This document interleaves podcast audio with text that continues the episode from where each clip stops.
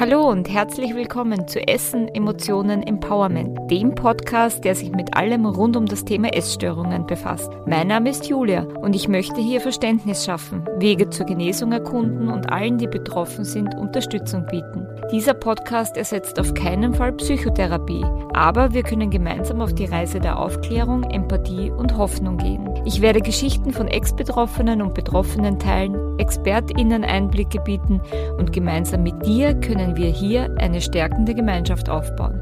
Ich freue mich, dass du da bist. Hallo und herzlich willkommen zu einer neuen Folge von Essen, Emotionen, Empowerment. Heute mit dem zweiten Teil des Herzensgesprächs mit Maria Katharina Sulzbacher. Sie ist die Leitung des Therapiezentrum Weidenhofs in Kärnten und wir haben uns zusammengesetzt zu einem relativ langen Gespräch über den Weidenhof, über das dortige Therapiekonzept, über Essstörungen allgemein. Also das war ein sehr, wie ich finde, buntes Gespräch. Äh, Im ersten Teil war so das Thema, ähm, worum geht es im Therapiezentrum Weidenhof, was sind so die Therapieschwerpunkte, was, was beinhaltet das Konzept des Weidenhofs und wie sieht so eine Tagesstruktur dort aus, weil das ja so eine therapeutische Wohngemeinschaft ist. Und ich habe schon ein bisschen angekündigt, in der heutigen Folge geht es dann darum, wie so das Aufnahmeverfahren am Weidenhof ist und ähm, auch was die therapeutische Arbeit mit Tieren, im Speziellen mit Pferden betrifft, was das genau bedeutet. Und wir haben auch so ein bisschen allgemein über das Thema Essstörungen gesprochen. Ich hoffe, es ist auch diesmal wieder was Interessantes für dich dabei und ich würde sagen, wir starten jetzt einfach gleich in den zweiten Teil des Herzensgesprächs mit Maria Katharina Solzbacher. Wie kommt man denn überhaupt zu euch? Also wenn ich jetzt ein Problem habe und beschlossen habe, ich möchte jetzt was dagegen tun, ich möchte daran arbeiten, ich rufe bei euch an und wie läuft das dann weiter? genau. Du rufst bei uns an und dann klären wir mal telefonisch ab, ähm, ob wir überhaupt die richtige Einrichtung für dich sind. Also bist du weiblich, bist du über 18 Jahre alt, hast du einen BMI, der über 15 liegt, das sind einmal so die Eckdaten und wenn du da mal sagst, ja, ja, ja, ähm, dann schaut es schon mal ganz gut aus. Und wenn du sagst, ja, du bist interessiert an einem langfristigen Therapieaufenthalt und du bist interessiert daran, nach Kärnten zu kommen, dann ist das auch schon mal gut. Und dann vereinbaren wir uns einfach mal so ein unverbindliches Kennenlerngespräch, ja, damit du auch vor Ort bist, wir uns kennenlernen, du schauen kannst, okay, ist es so, wie ich es mir vorgestellt habe? Kann ich mir vorstellen, hier auch längere Zeit zu bleiben? Und wir auch in so ein bisschen am ersten Gespräch äh, schauen, bist du überhaupt für den, also bist du, können wir dir helfen, sagen wir mhm. so. Ähm, ist unser Angebot etwas, das dir in deinem Leben helfen wird? Ähm, oder braucht es was anderes? Braucht es vielleicht vorher einen Klinikaufenthalt? Oder braucht es generell ein anderes Setting? Klinikaufenthalt zum auf, körperlich aufpäppeln oder wie gemeint? Ich habe zum Beispiel letztens ein Infogespräch gehabt und äh, da war eine junge Frau, die war einfach psychisch sehr, sehr instabil. Mhm. Und die ist fast jede Woche in der Psychiatrie, weil sie solche krisenhaften Zustände hat. Okay. Das ist einfach nicht wohngemeinschaftstauglich, die mhm. ist noch nicht stabil, die braucht jetzt einfach ein anderes Setting. Die kann gerne später kommen, ne? also wenn sie sich so weit psychisch stabilisiert hat, dass der Aufenthalt in der Wohngemeinschaft möglich ist, aber jetzt ist es verfrüht. Oder genau, wenn jemand mit einem BMI von 14 kommt, geht das nicht. Ja? Also muss erst im, vielleicht im Krankenhaus ähm, eine Gewichtszunahme erfolgen, dass dann eine Aufnahme bei uns erfolgen kann. Dann ist natürlich auch die Frage, bist du gern in der Natur, magst du Tiere? Wenn du eine starke Tierhaarallergie hast, könnte das schwierig werden. Mhm. Äh, wenn du massive Angst vor Pferden hast oder wenn du sagst, nein, ich komme aus Wien, ich bin ein Stadtkind, ähm, ich fühle mich am Land nicht wohl. Also es sind lauter so Dinge. Oder wenn du dir vielleicht einen ruhigen Aufenthalt äh, vorstellst, wo du sagst, ah, ich hätte gern so ein bisschen einen Reha-Aufenthalt, wo ich im Bett liegen kann und dann vielleicht eine Sauna, genau. Whirlpool. Ein, ein, eine Massage und dann wieder Zeit für mich. Das ist bei uns nichts. Und bei uns ist wirklich der Tag durchstrukturiert, ist getaktet. Wir sind viel draußen, wir sind an, in der Natur, wir sind bei den Tieren. Äh, wir haben ein straffes Therapieprogramm. Also wenn man sagt, na, ich suche was Ruhiges, dann ist es wahrscheinlich auch nicht das Richtige. Wenn du aber sagst, ja, ich liebe Tiere, ich bin gerne in der Natur, ich will was Aktives und ich will an mir arbeiten, dann herzlich willkommen. genau. Und das wird dann nach diesem Gespräch gleich entschieden. Genau, genau. Also das wird in diesem Gespräch üblicherweise abgeklärt. Und dann ist natürlich auch noch die Frage der Finanzierung, mhm. ob das von einer öffentlichen Stelle bezahlt wird, ob man Spenden kriegt, ob man Selbstzahler ist. Also auch diese Rahmenbedingungen werden geklärt.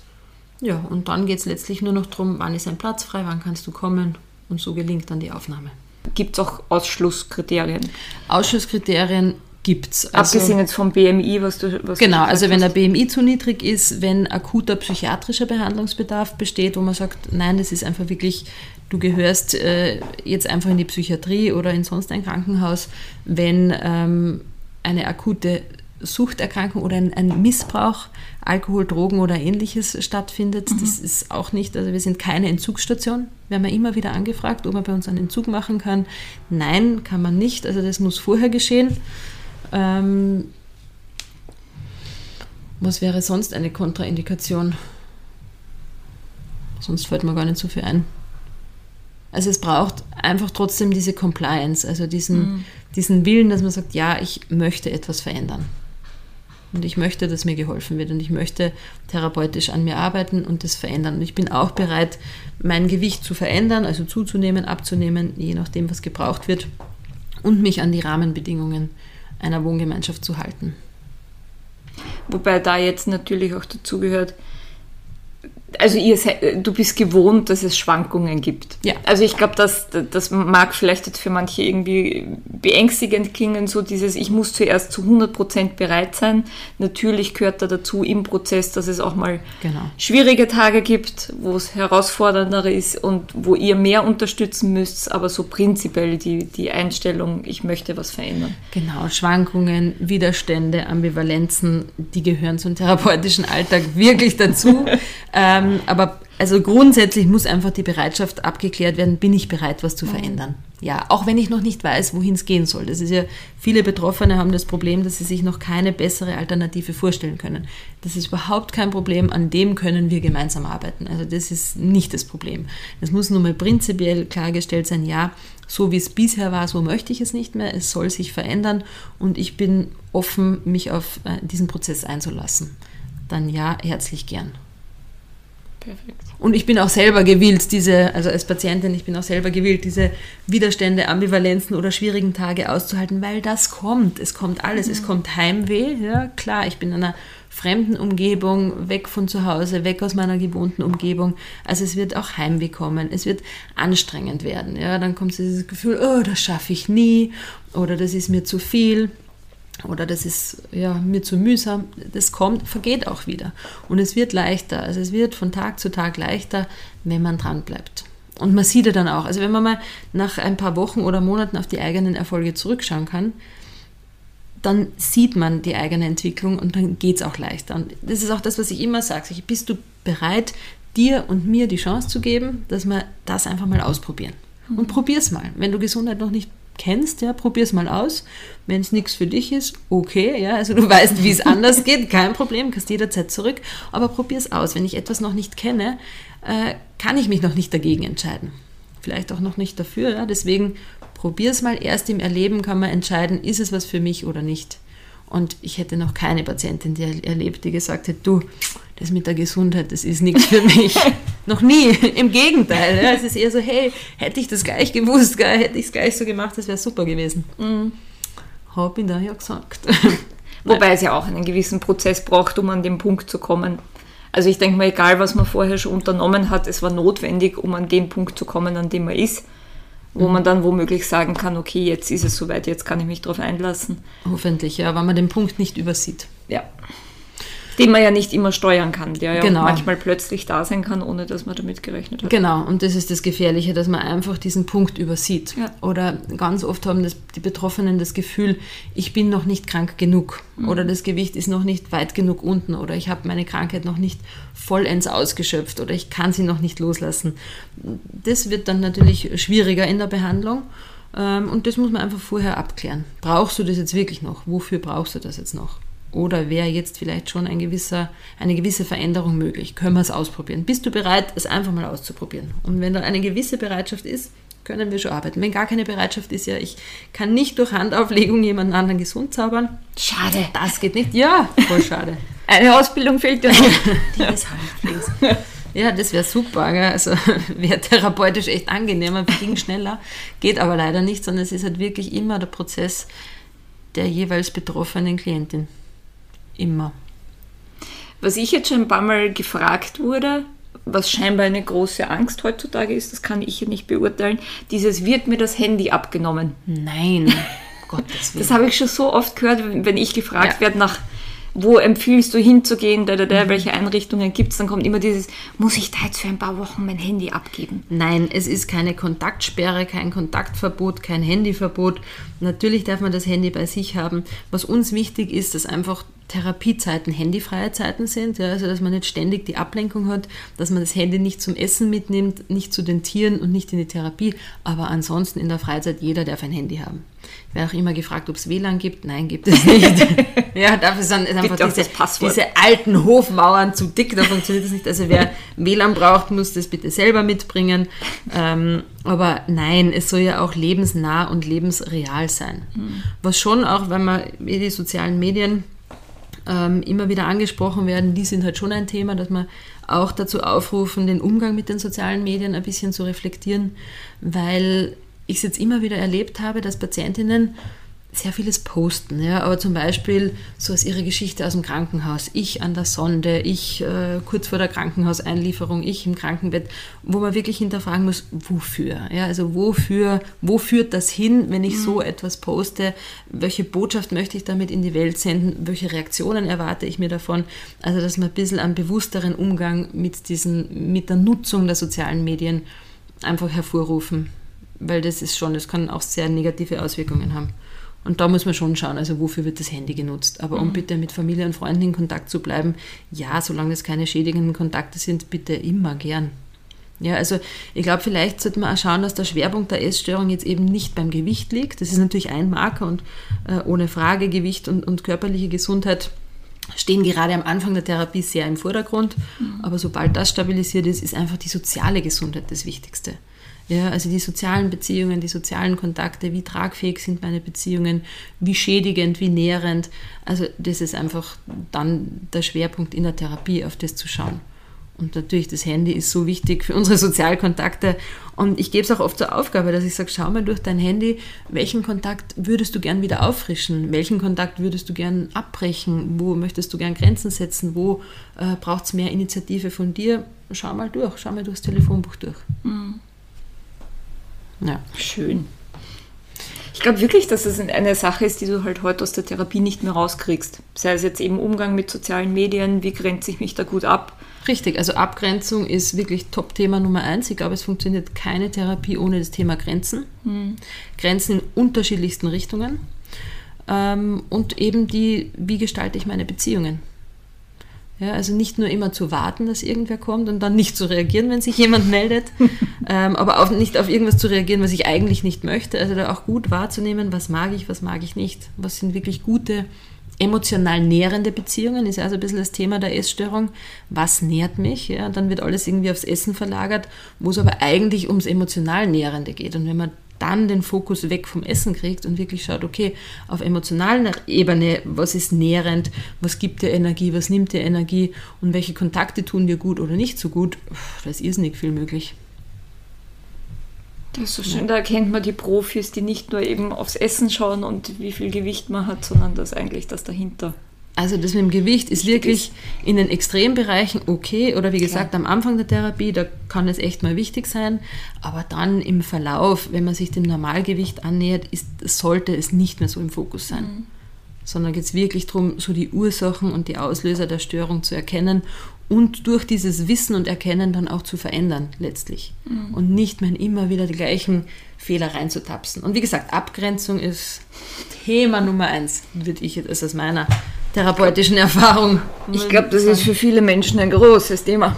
Ich glaube, das ist für sehr viele Menschen ja. ein sehr großes Thema. Und auch das Thema, wie kann ich mich höflich abgrenzen? Ja. Viele erleben das Thema Abgrenzung sofort als, oh, dann bin ich ja unhöflich. Ja. Nein, ich kann auch sehr höflich sagen, du danke für die Einladung, aber nein, danke, ja, ich komme nicht. Also ohne, äh, ohne jemand anderen zu verletzen. Wenn ich etwas für mich mache, mache ich es ja nicht gegen jemand anderen. Danke. Und wenn ich für mich sage, danke für deine Einladung, aber ich mag heute nicht kommen und ich finde, es sollte wirklich etabliert werden und ganz normal zu sein, zu sagen, ähm, nein, danke, ich möchte heute nicht. Mhm. Geh mal ins Kino. Lieb, dass du fragst, aber ich mag nicht. Wie, du magst nicht? Ja, ich mag nicht. Heißt nicht, dass ich dich nicht mag, sondern nein, ich mag heute nicht mit dir ins Kino gehen. Ja? Ohne dass das irgendwelche Befindlichkeiten auslöst, Zurückweisungen oder Angst vor Zurückweisung, äh, sondern dass es einfach total okay ist zu sagen, nein, heute nicht. Ja. Aber ich glaube, es ist ein weiter Weg. Ja, für viele. Falls wir den überhaupt erreichen. Ja. ja, da passiert einfach viel Dynamik.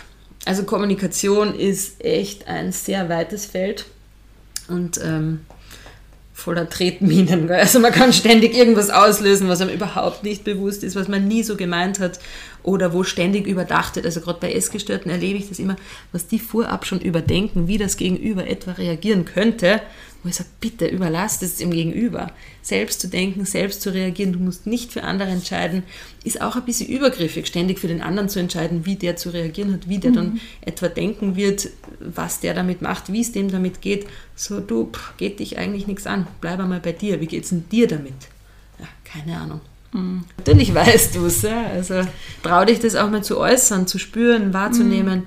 auch auf die Gefahr hinauf, dass du glaubst oder dass vielleicht jemand anderer dann beleidigt ist, traurig ist, gekränkt ist, gehört auch dazu. Ja, also das ist dann eher der therapeutische Ansatz, dass man eher weggehen dann vom Gewicht, sofern das wirklich, aber das Körperliche, das wird eh an den Arzt ausgelagert. Also gibt es eh regelmäßige medizinische Untersuchungen, regelmäßige Wiegekontrollen ähm, und das Therapeutische ist dann eher, dass man eben auf die Beziehungsregulation hinschauen, auf die Emotionsregulation, auf die Affektregulation, wie man das verändern kann. Mhm. Ein Schwerpunkt bei euch ist ja das Tiergestützte, mhm. vor allem die Arbeit mit den Pferden. Magst du da mal ganz kurz erklären, wie das aussieht, damit man sich dann ein Bild davon machen kann? Weil gerade für Stadtkinder ist das vielleicht so, hm, Arbeit mit Pferden, ah, was muss ich da machen?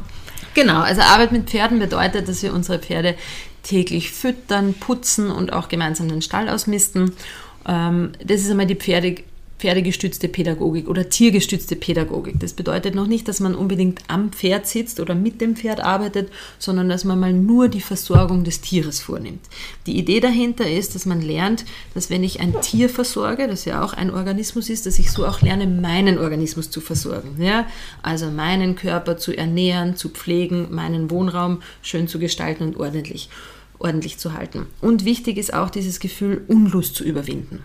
Ja, wenn ich jetzt nur eine WG habe ohne Tiere, dann kann ich sagen, pff, mich freut es nicht, das Geschirr abzuräumen oder abzuspülen, das können wir ja morgen machen, das kann man stehen lassen. Also ich muss, ich kann immer auch so ein bisschen dieser, dieser Unlust nachgeben. Bei den Tieren kann ich nicht sagen, pff, na, heute werden wir sie nicht versorgen oder mit den Hunden gehen wir morgen wieder Gassi, weil heute regnet es. Also ich muss auch ein Stück weit diese innere Unlust überwinden Dadurch lerne ich aber auch, dass ich es kann. Ja? Mhm. Also, dass ich gewisse Kompetenzen habe, dass ich auch Widerständen trotzen kann, dass ich Routine reinkriege, dass es wichtig ist, ja? also für einen anderen da zu sein. Ich glaube, ein großes Problem unserer Zeit ist auch so diese ganzen Single-Haushalte und jeder muss alles alleine schaffen, muss eine gute Karriere haben.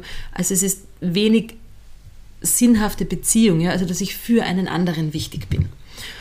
Und das kann man über die Tiere eben auch erleben. Es ist wichtig, dass ich aufstehe. Es ist wichtig, dass ich da bin. Es ist wichtig, dass ich das Tier versorge. Ja, und eben im Umkehrschluss ist es auch wichtig, dass ich mich ebenso um mich selber kümmere. Das ist einmal ein wichtiger ähm, Ansatz der tiergestützten Therapie. Dann, wenn es ums heilpädagogische Reiten geht, ist es wieder eine, ein Wundermittel, würde ich fast sagen, was äh, das Körpergefühl und die Körperschemastörung betrifft. Mit einer anorektischen Patientin im Einzelsetting eine Körperreise zu machen, wird wahrscheinlich nicht zur größten Entspannung führen, eher ein sehr, sehr negatives Körpergefühl zur Folge. Mhm. Die gleiche Übung am Pferd. Spür, wie deine Oberschenkel am Pferd aufliegen, spür, wie dein Körper sich bewegt, äh, spür, wie du den Bauch anspannst und den Rücken und die Schultern aufrichtest und wie das Pferd dich trägt. Ja?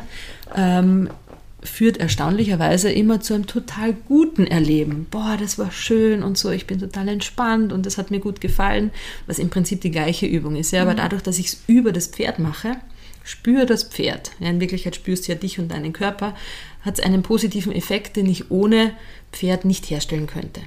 Gleichzeitig gibt es kein Fitnessgerät der Welt, das zur gleichen Zeit so viele Muskelgruppen, auch kleinste Muskelgruppen und Nerven aktivieren kann, wie äh, die Schwingung am Pferderücken. Und die Schwingung des Pferderückens im Schritt ist auch vergleichbar mit den Bewegungen des, ähm, des Babys im Mutterleib. Ja, also auf einer sehr basalen Ebene setzt äh, die Reiztherapie an. Ja, mhm. Und dieses Kombipaket kann man ohne Pferd nicht erreichen. Plus, es ist, man sitzt erhöht, also es macht etwas mit dem Selbstwertgefühl, man ist weiter oben. Man hat Bindung, die keine Angst macht. Ja? Also Menschen können gefährlich sein, wollen irgendwas von mir, bewerten mich. Das Pferd nicht, das will nichts von mir, das bewertet mich nicht, das ist egal, wie ich aussehe. Das Pferd wird dich einfach wahrnehmen als hoffentlich freundliches Gegenüber und dementsprechend reagieren. Und es trägt und hält mich. Und als erwachsener Mensch macht man eigentlich nicht mehr die Erfahrung, im Alltag auch mal getragen zu werden. Und am Pferd da werde ich getragen. Ich kann mich einfach mal hinlegen und werde getragen und gehalten. Also, also es ist so ein Kombipaket. Mhm. Deswegen ist uns die tiergestützte Therapie ganz, ganz wichtig. Habt ihr noch Tag der offenen Tür? Das war früher auch immer wieder. Dass man einfach mal sich anschauen kann, bevor man sich dafür entscheidet. Tag der offenen Tür haben wir nicht, aber eben dieses Vorgespräch, das ist ja sowieso bei jeder Patientin, dass die kommt und sich das anschaut mhm. weil mir das auch wichtig ist, dass man sich jetzt nicht aus der Ferne entscheidet und dann sagt, oh, nein, es ist ganz anders als erwartet, sondern wirklich vorher hinkommt, ähm, alle Fragen stellen kann, es auf sich wirken lassen kann, auch wir schauen können, passt es. Ja, also von dem her machen wir für jeden einen individuellen Tag der offenen Tür. Lerne ich da die anderen Patientinnen auch kennen? Wenn die da sind ähm, und es gewünscht ist, durchaus. Gibt immer wieder die Möglichkeit. Ähm, oder auch die, hin und wieder gibt es auch die Möglichkeit, mit einer Patientin zu sprechen. Also muss man halt fragen, ob mhm. irgendjemand gewillt ist, aber meistens ist schon irgendeine da, die sagt, ja, ich zeig dir das, ich erzähle dir das, ich rede mit dir, stell deine Fragen. ja, das ist, ja, das ist wirklich, das ist gut, weil es wieder was anderes ist, als wenn man so als Behandler auf mhm. jemanden zugeht, dann quasi auf Patientenebene sagt, hey, ich bin da, mir hilft's. Ich sag dir, was, ja, wie es abläuft. Ja, wird auch sehr gut angenommen, ja. Wie lange habt ihr Wartezeiten jetzt aktuell mal so? Also wenn ich heute sage, ich würde gern zu euch kommen. Ähm, geht das relativ schnell. Also wie gesagt, das hängt davon ab, dass man gewisse medizinische Unterlagen vorab bringt. Mhm. Ja, also das hängt dann davon ab, wie schnell komme ich zu den Unterlagen, äh, wie schnell gibt es eine Finanzierung und dann, bei uns werden immer wieder Plätze frei, weil dadurch, dass wir eine Dauerwohngemeinschaft sind, zieht auch immer wieder wer aus. Und dann ist es absehbar. Also es kann sein, dass jetzt ein Platz frei ist oder in zwei Monaten, aber es geht relativ schnell. Okay. Jetzt noch so allgemein hätte ich ein paar Fragen aufgeschrieben gehabt, die mir auch so auf der, auf der Seele liegen. Ähm, was ist in deinen Augen absolut wichtig, um, um aus einer Essstörung rauszukommen? Ist das jetzt dieses, ich muss mich wegbegeben, ich sollte mal einen kompletten Ausstieg haben oder geht es auch anders? Das ist eine sehr komplexe Frage, oder? Naja, also, Beziehungsweise die Antwort ist sehr komplex. Aber weißt du, was ich meine? Was siehst du als, als Schritte, die prinzipiell jeder irgendwie früher oder später machen muss, damit es endgültig funktioniert? Ja. Radikale Ehrlichkeit. Also mhm. wenn ich nicht radikal ehrlich zu mir selber bin, wird es nicht funktionieren. Und das ist leider das Problem, das dann oft so passiert, dass ich mir gewisse Dinge selber schönrede oder dass ich in so einer Parallelrealität lebe und das vielleicht nicht so wahrnehme. Ähm, ja, oder eben mir das selber immer schön rede. Das, das wird nicht funktionieren. Ja. Ähm, manchmal schaffe ich es selber nicht, ja, weil ich es nicht sehe. Das heißt, ich würde wirklich immer eine Therapie empfehlen, dass ich jemanden Außenstehenden habe, der mit mir reflektieren kann, wie es wirklich ist und wie es mir wirklich damit geht. Ja. Also ohne diese Auseinandersetzung mit mir selbst, die beinhart sein kann, wird es schwierig. Ja? Mhm. Und dann ist es quasi immer nur so ein Aufrechterhalten. Und es gibt kein, keine Stabilisierung in der Störung. Das ist dann immer nur ein Aufrechterhalten. Und viele kommen dann auch so gewichtsmäßig an seinen Grenzbereich und sagen, oh, jetzt ist es eh okay. Also ich muss nicht ins Krankenhaus, ich bin aber auch nicht dick. Ich, ich halte mich quasi immer in so einer künstlichen Grenze. Das ist keine Stabilität. Das ist einfach eine Aufrechterhaltung der Krankheit, wo dann die Gefahr besteht, dass es wieder massiv reinkippt. Ja, und auch da wirklich radikal ehrlich zu sich sein, das ungeschönt zu sehen und zu sagen, ja, ich stecke da noch drinnen. Also ich glaube, das braucht es unbedingt als Voraussetzung, etwas zu verändern. Mhm. Ja, und wenn man diese, diese Ehrlichkeit zulässt und so direkt hinschauen kann, dann kann man es auch wunderbar verändern. Und wenn man das aber für sich schön redet oder eben so eine alternative Realität erstellt, dann wird es schwierig. Mhm. Also das wäre, glaube ich, so mein Nummer eins Tipp, wo ich sage, das betrifft jeden. Ohne dem geht es nicht. Das Zweite ist dann wirklich, dass man lernt, Grenzen zu setzen. Mhm. Für sich und für andere. Ohne dem wird es auch nicht gehen. Ja. Also, okay. was sind wie viel, also es gibt so viele Themenschwerpunkte, die man da jetzt noch nennen könnte. Was würdest du Angehörigen raten? Wenn Sie jetzt jemanden haben im Umfeld, wo Sie merken, da gibt es ein Problem? Ja, es unbedingt anzusprechen, ähm, Essstörungen als Suchterkrankungen wahrzunehmen und nicht zu beschönigen. Ja? Mhm. Also auch auf diese Beschönigungsversuche der Betroffenen nicht hereinzufallen, sondern wirklich es, es auch wenn es hart erscheint, einfach anzusprechen ähm, und sich zu überlegen, wenn mein Kind jetzt Drogen konsumieren würde, würde ich da auch so reagieren? Würde ich sagen, na ja, aber sie nimmt ja nur ein bisschen was und äh, so schlimm ist es ja nicht und sie bemüht sich ja eh so oder na, was soll ich tun? Soll ich ihr das wegnehmen? Ja, also was würde ich tun, wenn es Drogen wäre? Weil äh, das Essen oder Nicht-Essen ist die Droge deiner Tochter oder deiner Angehörigen. Und wenn man das so erkennt, dann kann man auch anders oder dann, dann wird man auch anders vorgehen. Ja, und dadurch, dass aber Essen etwas ist, womit wir uns täglich und immer beschäftigen müssen, wird es oft nicht als, als das Suchtmittel erkannt, das es in diesem Fall aber ist. Und Angehörige lassen sich auch oft auf so faule Kompromisse ein. Ja, aber sie hat eh so eine große Salatportion gegessen. Nein, das ist nicht ausreichend. Ja, das ist keine gute. Ja, aber sie isst so viel gedünstetes Gemüse am Abend. Ja, das ist eine Belastung für den Körper und nicht gut. Ja. Ähm, und lassen sich auch schnell einlullen. Und äh, ich empfehle auch immer wieder auf das eigene Bauchgefühl zu hören. Weil oft Eltern sind so verstrickt in dieses Essstörungsthema, dass sie vollkommen von ihrem entweder rationalen Verstand oder von ihrem prinzipiell guten Bauchgefühl abkommen äh, und in dieses Störungsbild so mit reingezogen werden. Ja, und wenn man das dann reflektiert mit den Eltern, dann sagen sie eh, na, das ist eigentlich total blöd von mir, dass ich so reagiere oder dass ich das zulasse oder dass ich da so mitmache. Ne? Also auch da radikal ehrlich zu sagen, pff, was mache ich da eigentlich? Und bin ich da noch ganz bei mir? Mhm. Ja, also dass man auch das eigene Verhalten in dieser Co-Abhängigkeit, die da entstehen kann, wirklich gut reflektiert und sich selbst Hilfe holen. Also es reicht nicht, wenn nur die Tochter in Therapie ist, sondern bitte unbedingt selber auch Beratungsgespräche, Therapiegespräche. Es gibt so viel. Es gibt so viele niederschwellige Angebote von Elternberatung, Angehörigenabenden, Informationsveranstaltungen bis hin zu Psychotherapien. Bitte, bitte, bitte unbedingt auch selber wohin gehen, nicht allein bleiben. Mhm. Und ich glaube auch Abgrenzung selber ist ganz wichtig. Ja. Also unbedingt. irgendwo auch dann, ich, stelle es mir irrsinnig schwer vor für Eltern, zu sehen, was da mit deinem Kind passiert und du kannst de facto nicht viel tun, Mhm. Also es gibt nur begrenzte Mittel. Aber dann auch irgendwann zu sagen, es geht halt für mich nicht mehr, ich kann so nicht mehr und dann halt irgendwie dementsprechend zu reagieren. Genau. Sei es jetzt, wenn es Minderjährige sind, zu sagen, du musst jetzt ins Krankenhaus, auch wenn, wenn dann ja. großes Theater ist oder so. Aber ja. ich glaube, die eigenen Grenzen sind auch ganz wichtig, um nicht selber, sage ich jetzt mal, vor die Hunde zu gehen. Genau, also unbedingt äh, auf die eigenen Grenzen achten, sich Hilfe holen, nicht allein bleiben und bitte darauf schauen, dass es einem selber gut geht. Mhm. Nur wenn es mir selber gut geht, kann ich auch gut für wen anderen da sein. Und Kindern ist es so wichtig, dass es den Eltern gut geht und den Eltern geht es dann aber auch nicht mehr gut. Also das wäre auch eine Empfehlung, wirklich darauf zu schauen, dass es einem selber gut geht. Mhm. Weil ich habe es dann auch erlebt, dass irgendwann dann das Thema kommt, mit mir geht es jetzt schlecht, weil es dir schlecht geht und das ist ja dann ja, auch ja. wieder genau das nicht hilfreiche. Genau. Äh, schwierig ist auch die Botschaft, na, wenn es meiner Tochter gut geht, dann geht es mir gut. gut. Das ist mhm. ein Auftrag, der ist unerfüllbar. Es, es darf ihnen gut gehen, auch wenn es der Tochter schlecht geht. Oh, nein, um Gottes Willen. Doch, ja. bitte. Und bitte, bitte kümmern Sie sich in erster Linie darum, wie es Ihnen geht. Mhm. Ja? Das ist entlastend, so paradox das für Eltern auch manchmal klingen möchte. Das ist nicht egoistisch, sondern es ist entlastend für die Tochter, wenn die nicht ständig im Brennpunkt ist und nicht ständig das Hauptthema jeden Gesprächs ist. Ne? Und wenn die Eltern äh, sich endlich mal um sich selber kümmern. Weil ganz oft ist es halt auch so, dass die Störung der Tochter super ablenkt von eigenen Problemen, von Beziehungsschwierigkeiten, von Themen, denen man sich nicht stellen möchte, weil die Tochter ist im Mittelpunkt. Und da rate ich den Töchtern auch immer, sage ich, gib deinen Eltern auch nicht diese, diese Bühne oder die Möglichkeit, deine Störung so zu benutzen. Ja, also bitte grenz dich ab davon, die sollen sich mal um ihre eigenen Probleme kümmern. Ja? Also du schau auf deine Gesundheit und deine Genesung und kümmere dich auch nicht um deren Probleme, das ist ihre Aufgabe und vice versa.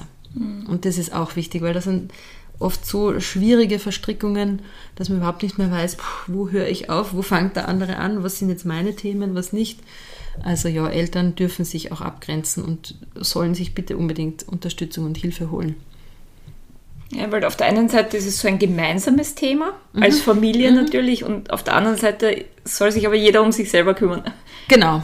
Und ist beides ist gleichzeitig wahr. Ja. ja. Also es ist ein Beziehungsthema. Das heißt, mhm. es sind immer alle irgendwie involviert und jeden betrifft es. Es ist nicht so, das ist nur das Thema meiner Tochter, sondern nein, die Essstörung hat Auswirkungen auf die ganze Familie, auf die Mutter, auf den Vater, auf Geschwister, auf sonstige Angehörige. Also alle sind mit betroffen. Ähm, und von dem her muss man aus dieser Betroffenheit mal ein bisschen rausgehen und sagen, okay, so, jeder kümmert sich mal ein bisschen um sich und dann kann man wirklich die einzelnen Beziehungen ähm, wieder korrigieren oder verbessern. Und das ist der Vorteil auch mit den, mit den erwachsenen Patientinnen, dass man echt sagen kann, du, wie können wir die Beziehung zu deinem Vater jetzt auf eine erwachsene Ebene heben? Mhm. Wie können wir die Beziehung zur Mutter auf eine erwachsene Ebene heben? Was braucht äh, eben wieder, wo ist Abgrenzung wichtig, wo ist klarere Kommunikation wichtig? Ähm, wo, an welcher Stelle wird es gut, ja, wo kommt sie zusammen und wo wird es aber nicht gut, wo braucht man aber auch nicht immer die gleichen Verletzungen hervorrufen, weil es an der Stelle vielleicht nicht gelingt. Also da viel mehr Klarheit zu schaffen, ist das, was dann meistens auch sehr hilfreich ist. Ist aber auch was, was ich schön finde, dass es nicht nur darum geht, selber wieder gesund zu werden, sondern dass sich durch, der, durch die Krankheit, durch das Symptom irgendwie das ganze System drumherum mit verändert und sich positiv verändert. Also positiv im Sinne, es muss jetzt nicht heißen, dass die Beziehungen viel besser werden, weil manchmal muss man auch feststellen, da wird nichts besser, mhm. weil es so verhärtet ist. Aber dann kann man es auch feststellen, genau. abschließen, also bearbeiten, abschließen. Und das, das ist ja dann trotzdem, verändern. Ja. ja.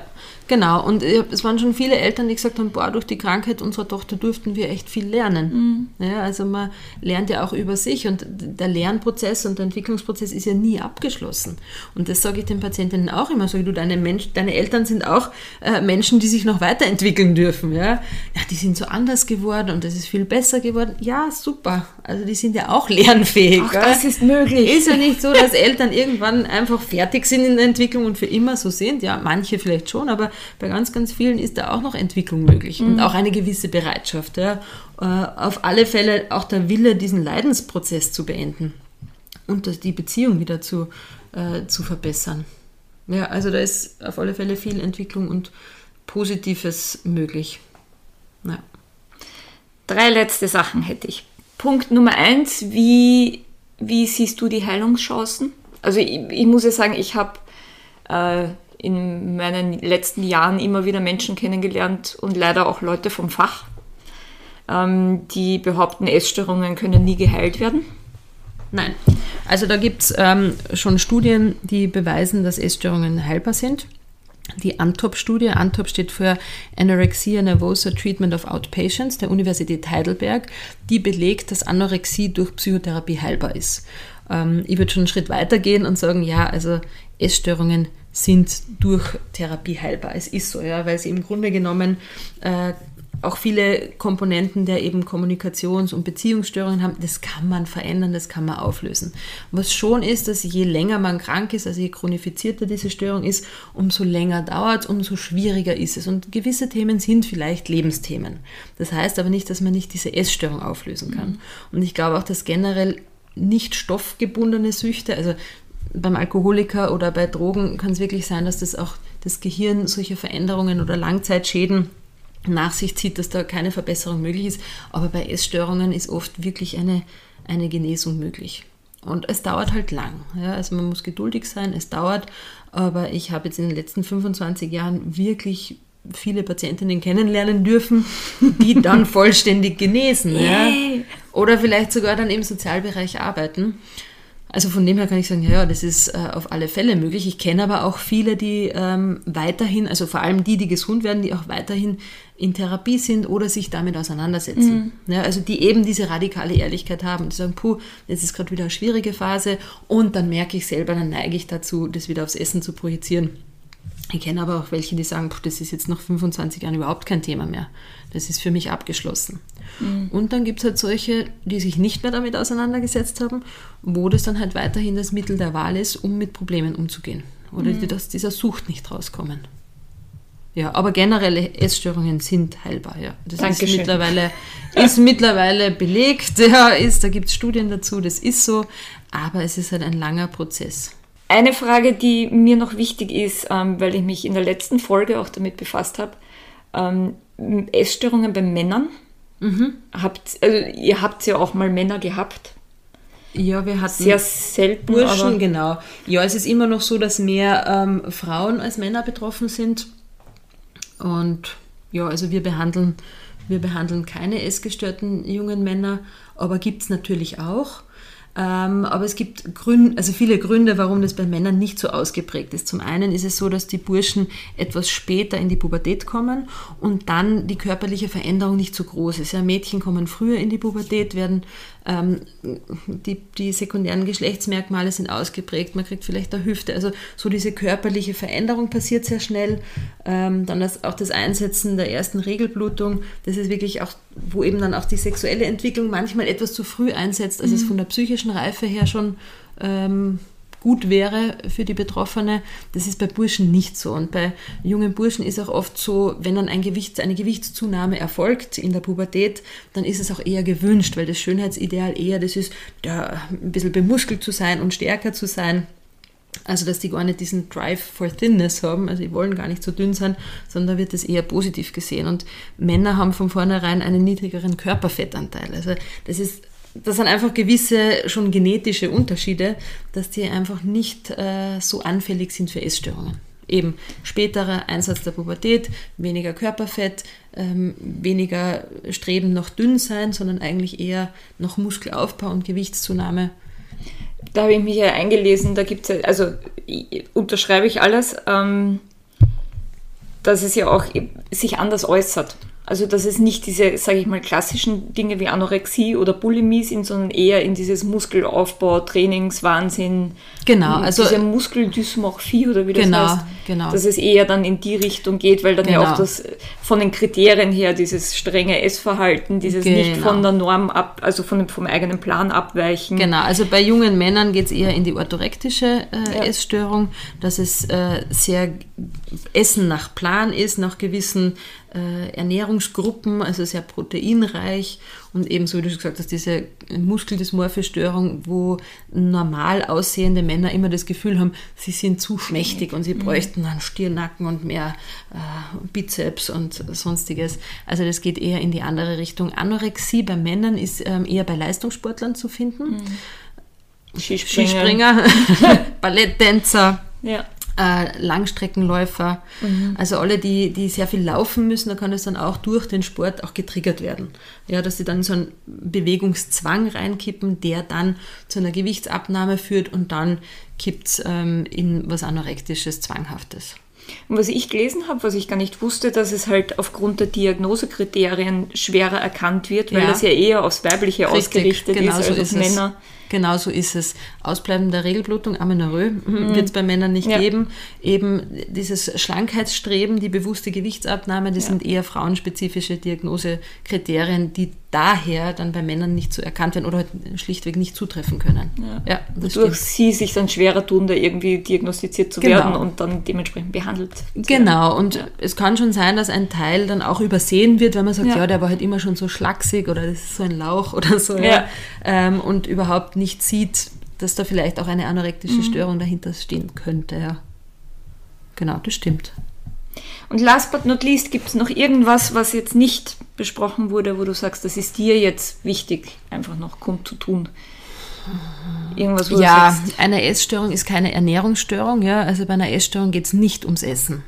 Das ist zwar ein Teil oder das ist paradoxerweise ist es, wo sich zeigt, ja, das Essen, aber es geht nicht darum. Ja? Also es geht wirklich um, um die äh, Beziehungsmuster, die dahinter stehen, um ja, ich würde mal sagen, es geht um die Beziehungsmuster, die dahinter stehen und um vieles mehr, aber bitte nicht nur ums Essen. Und das wäre mal vielleicht die Botschaft. weil das wird so oft verwechselt oder falsch erkannt und dann wird eben nur das Essen und das Gewicht behandelt und es ist eben nur ein Teil. Ja, aber eine Essstörung ist keine Ernährungsstörung. Also meistens liegt es nicht daran, dass man nicht weiß, wie richtige Ernährung funktioniert, sonst wäre sie auch mit einer diätologischen Einheit getan, dass man sagt, ah, okay, gut, ich wusste einfach nicht, dass ich 2500 Kalorien zu mir nehmen muss oder dass ich halt mehr Kohlenhydratanteil brauche in meiner Ernährung. Das ist es ja nicht. Und das ist immer wichtig, dass man das versteht. Ja. Dankeschön. Ja, danke dir. ja, das war jetzt der zweite Teil des Herzensgesprächs mit Maria Katharina Sulzbacher, der Leitung des Therapiezentrum Weidenhofs. Es ist mir ganz wichtig, mich an der Stelle nochmal bei der lieben Kathi zu bedanken, denn sie hat sich nicht nur die Zeit für das Gespräch genommen, sondern sie hat auch Zeit aufgewandt in der Vorbereitung. Äh, sie hat sich geduldig meinen manchmal nicht so eindeutig formulierten Fragen gestellt. Ähm, ich finde, sie hat nicht nur ihre Expertise eingebracht, sondern dass durch das Gespräch auch ein bisschen ihre Persönlichkeit rausgekommen ist, dass sie eine humorvolle Person ist, dass sie sehr empathisch ist, dass sie wirklich weiß, wovon sie spricht. Und ich bin wirklich der Meinung, dass jede Patientin, also in dem Fall jetzt Patientin, weil nur noch Frauen ähm, aufgenommen werden, ähm, bei ihr wirklich in guten Händen ist und dass der Weidenhof eine gute Anlaufstelle ist für Menschen, die es mit tiergestützter Therapie versuchen wollen, die vielleicht mal eben aus ihrem bisherigen Leben, aus dem Alltag aussteigen möchten und das auch können ähm, und da vielleicht wirklich einen Versuch unternehmen wollen am Weidenhof, der jetzt nicht ganz so typisch ist und üblich ist und wirklich ein komplettes Gegenteil im Vergleich zu Krankenhausaufenthalten. Also ich hoffe, dass du einen guten Einblick darin gewonnen hast, was eine therapeutische Wohngemeinschaft alles so mit sich bringt, was sie kann, was sie ist. Im Speziellen jetzt eben das Therapiezentrum Weidenhof und ja, ich kann dir nur sagen, solltest du schon Krankenhäuser probiert haben und andere Therapien und die haben dir nicht geholfen und es hat dich das Thema jetzt irgendwie angesprochen, auch das Arbeiten mit Tieren, vor allem mit Pferden, dann kann ich dir nur ans Herz legen, dass du dir ein Gespräch mit der lieben Kathi ausmachst und einfach mal schaust, ob vielleicht der Weidenhof eine Option für dich ist. Ansonsten, wie immer, solltest du noch Fragen, Wünsche, Anregungen haben, kannst du dich jederzeit gerne bei mir melden. Die Kontaktdaten findest du dazu in den Show Notes. Ich freue mich auf jeden Fall von dir zu hören, auch wenn du mir vielleicht Feedback zu dem Gespräch schicken möchtest. Ansonsten bleibt mir nur wie immer dir zu sagen, du bist nicht alleine. Es gibt einen Weg aus der Essstörung raus. Ich glaube ganz fest an dich, dass du es schaffen kannst und wirst und ich hoffe, du glaubst auch an dich. Ich wünsche dir noch einen wunderschönen Tag und ich freue mich schon aufs nächste Mal. Bis dann. Tschüss.